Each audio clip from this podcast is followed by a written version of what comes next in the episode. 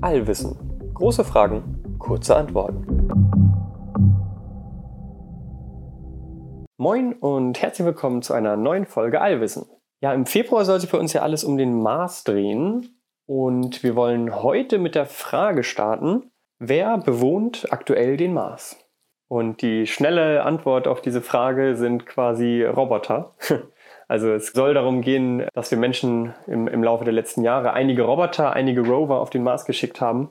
Und wir wollen uns halt mal anschauen, welche davon aktuell noch rumfahren, welche rumgefahren sind und auch dann so ein bisschen in die Zukunft schauen.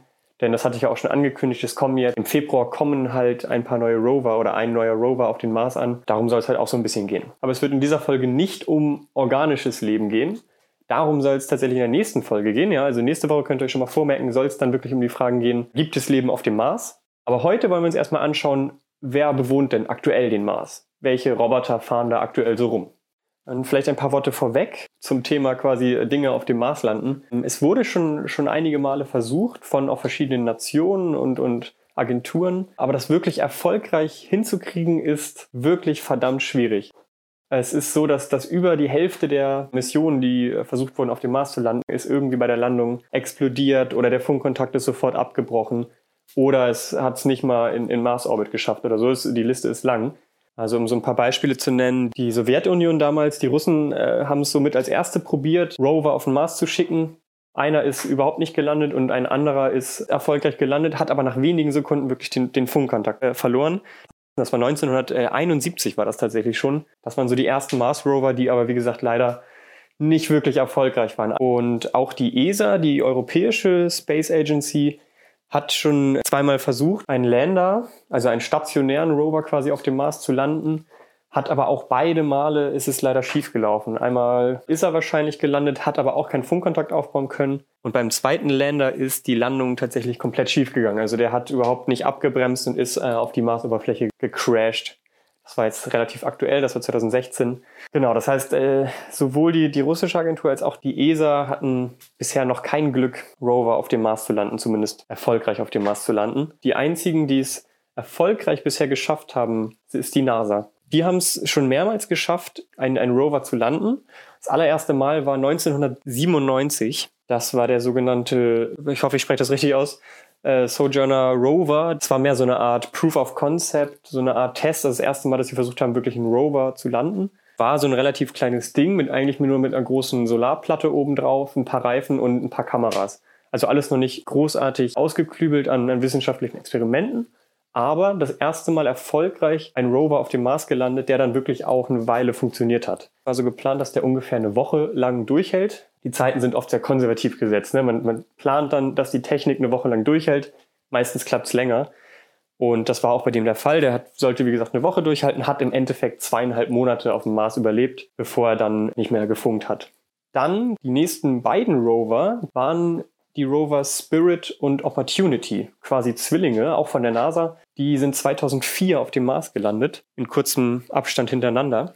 Und das waren so äh, die ersten richtigen Rover, die wirklich auch, auch viel leisten konnten, die lange durchgehalten haben, eine relativ weite Strecke zurücklegen konnten und sehr viele Daten äh, übermitteln konnten. Also der Spirit Rover, der eine von beiden, der hat insgesamt äh, sechs Jahre durchgehalten und ist insgesamt acht Kilometer gefahren in der Zeit.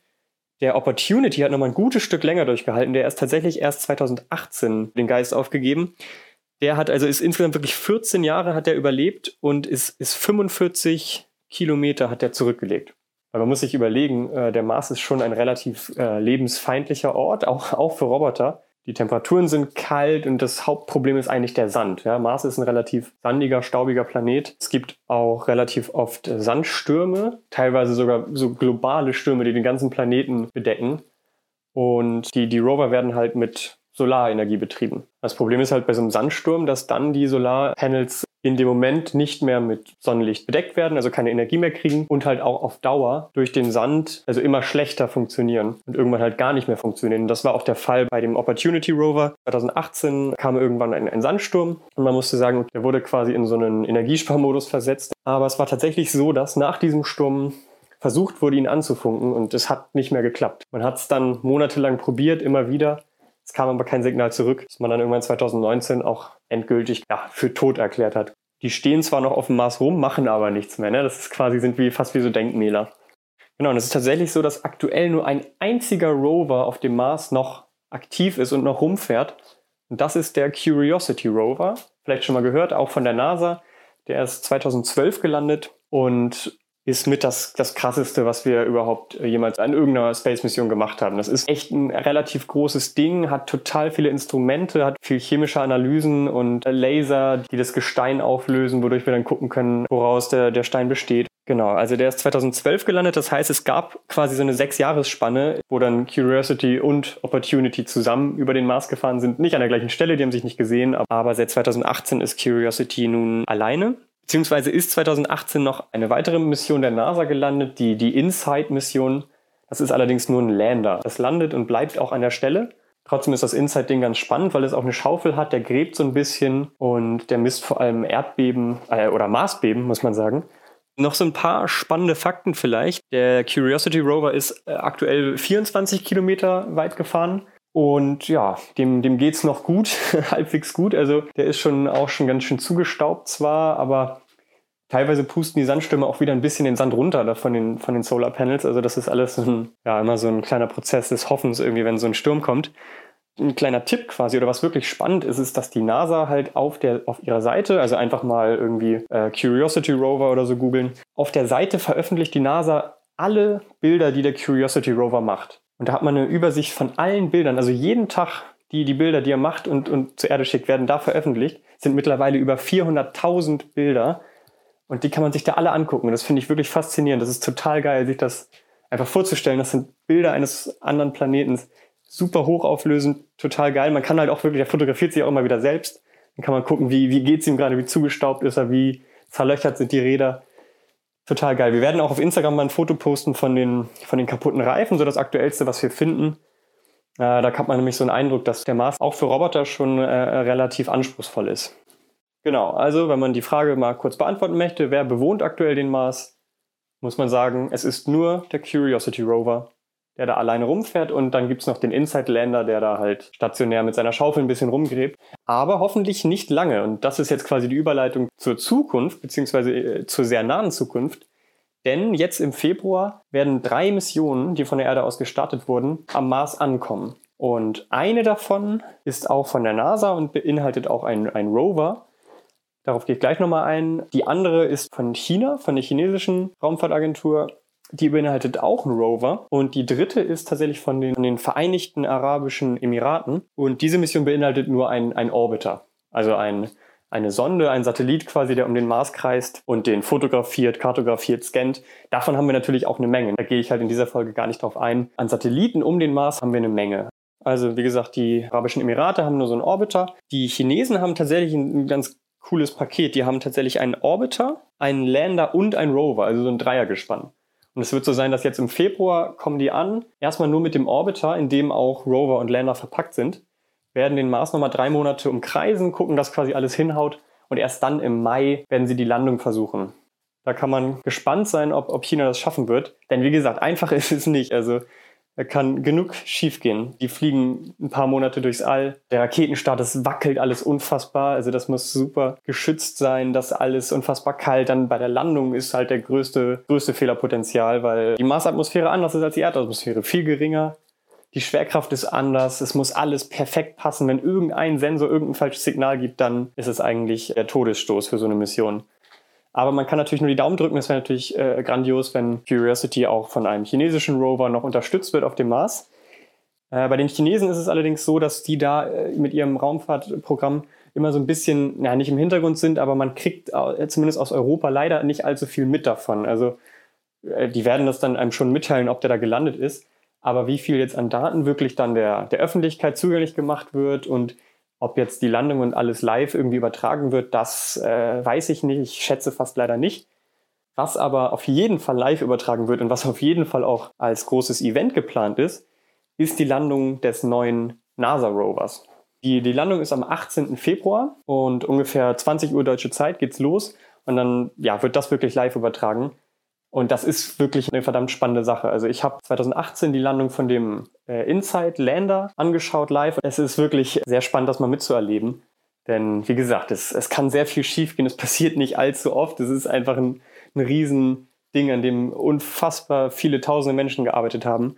Und dann gibt's halt diese, ich glaube, sieben Minuten oder sowas, wie die Landung dauert. Und ja, es ist unfassbar spannend. Also kann ich wirklich jedem nur empfehlen, sich das anzuschauen. Am 18. um 20 Uhr oder so geht's los. Einfach NASA TV auf YouTube eingeben, man wird's finden. Und noch ein paar Worte zum Rover selbst. Der heißt Perseverance. Äh, zu Deutsch, glaube ich, Durchhaltevermögen. Und der ist eine Art Zwilling des Curiosity Rover, also optisch relativ ähnlich, hat ein paar andere Instrumente, ein paar Sachen wurden verbessert, ein paar Sachen wurden ausgetauscht. Der soll zum Beispiel wirklich in den Boden bohren und, und Samples nehmen. Und diese Samples verpackt er dann in so Metalldöschen und lässt die quasi hinter sich liegen. Ne? Der fährt rum und bohrt irgendwo mal, lässt es dann auf der Oberfläche liegen, gut verpackt und fährt weiter. Und das macht er mit dem Gedanken, dass irgendeine weitere Mission in naher Zukunft quasi hinterherfährt, die Teile einsammelt und dann mit einer Rakete, die wir noch nicht entwickelt haben, die Dinger in Mars-Orbit schießt wo sie dann irgendeinen Orbiter einfängt und zurück zur Erde fliegt. Also es ist ein Riesenunterfangen, aber die Idee ist, dass wir das auf der Erde untersuchen wollen, weil wir hier halt wirklich die besten äh, Untersuchungsmöglichkeiten haben. Wir schicken zwar auch so ein paar Labore quasi zum Mars in Form dieser Rover, aber man will doch irgendwie die Sachen auf der Erde untersuchen. Das geht dann doch nochmal ein bisschen besser. Und was auch noch sehr spannend ist, ist, dass der einen kleinen Helikopter dabei haben wird. Der Ingenuity-Copter. Es ist wirklich so ein, so ein kleiner Helikopter, also irgendwie so eine Flügelspannweite von einem Meter oder sowas wird er haben. Und der soll das allererste Mal auf einem anderen Planeten fliegen. Das haben wir noch nie gemacht. Es ist auch verdammt schwierig, weil halt die Marsatmosphäre ganz anders ist als die Erdatmosphäre. Die hat nur ungefähr ein Prozent der Dichte. Das heißt, der muss sich fast hundertmal so schnell drehen oder kriegt, kriegt, halt nicht so viel Auftrieb, weil einfach nicht so viel Masse da ist, an der er sich halten kann. Ne? Das ist was ganz anderes als die Erdatmosphäre. Das heißt, dieser kleine Helikopter muss sich hundertmal so schnell drehen, ist verdammt leicht, ist so aus den leichtesten Materialien, die wir aktuell haben, gebaut und soll aber wirklich so ein paar hundert Meter rumfliegen. Und auf den Flügeln sind Solarpanels, der wird dann wieder aufgeladen. Also ist aber jetzt mehr so eine Art Proof of Concept auch oder so eine Art erster Test. Also ist alles noch unerforscht, alles total spannend. Aber mit Glück kriegen wir die ersten Luftaufnahmen aus dem Mars, also von einem kleinen Helikopter, der da wirklich rumfliegen wird, Genau, auf eine Sache wollte ich noch hinaus, oder was man sich vielleicht fragen könnte, ist, warum landen denn jetzt gerade gleichzeitig drei Missionen auf dem Mars? Äh, warum passiert das denn nicht so Stück für Stück? Also ist das jetzt Zufall, dass die drei da gleichzeitig zum Mars fliegen? Und die Antwort ist auf jeden Fall nee, das ist so gewollt, denn es ist so, dass Mars und Erde, ja, umkreisen die Sonne und umkreisen auch unterschiedlich schnell die Sonne. Und dadurch sind die sich teilweise näher und teilweise weiter voneinander entfernt. Und es ist so, dass sich Mars und Erde alle zwei Jahre so nah kommen, wie es nur geht. Da es immer noch eine unfassbare Distanz ist und wir bisher nur relativ kleine Raketen haben, machen wir natürlich alles, um den Weg zu verkürzen. Das heißt, wir schicken unsere Rover und unsere ganze Mission schicken wir immer in, diesem, in diesen zwei Jahresschritten los, weil dann die Distanz von, von Mars und Erde wirklich so, so gering ist wie nur möglich. Also das ist eine ganz spannende Sache. Das heißt, wir haben immer diese zwei Jahresfenster, in denen wir dann Missionen hinschicken können. Und eigentlich sollte auch oder wollte auch die ESA einen Rover zum Mars schicken. Problem war dann aber tatsächlich auch unter anderem wegen Corona, dass sie den, den Rover nicht, nicht schnell genug fertiggestellt äh, bekommen haben. Und äh, ja, wenn man das Zeitfenster verpasst, dann muss man halt zwei Jahre warten. So ist das halt. Das heißt, die ESA hat jetzt noch zwei Jahre, um das Ganze noch zu verfeinern und wird dann 2022 ihren Rover auf den Mars schicken und der wird dann hoffentlich 2023 erfolgreich landen. Genau, also um das Ganze nochmal kurz zusammenzufassen, die, die Frage heute war, wer bewohnt aktuell den Mars? Und die Antwort lautet äh, Curiosity oder ein Rover und, und ein Lander der NASA. Das sind quasi die einzigen beiden Lebewesen, in Anführungszeichen, ja nicht wirklich, aber die einzigen beiden Dinger, die sich irgendwie bewegen, die wir auf dem Mars kennen. Wie gesagt, nächste Folge soll es dann darum gehen, ob es denn vielleicht äh, auch organisches Leben auf dem Mars gibt oder geben könnte. Was haben wir da für Hinweise? Es ist alles relativ vielversprechend. Wie gesagt, da dann nächste Woche mehr zu. Aber für heute erstmal danke fürs Zuhören und bis nächste Woche. Ja, das war's für diese Woche. Falls ihr noch Fragen zu dieser Folge habt oder ihr sonst noch große Fragen im Allgemeinen habt, dann könnt ihr uns die gerne schreiben. Entweder per Mail an allwissen.podcast.gmail.com oder einfach bei Instagram. Da heißen wir allwissen.podcast. Danke fürs Zuhören und bis nächste Woche.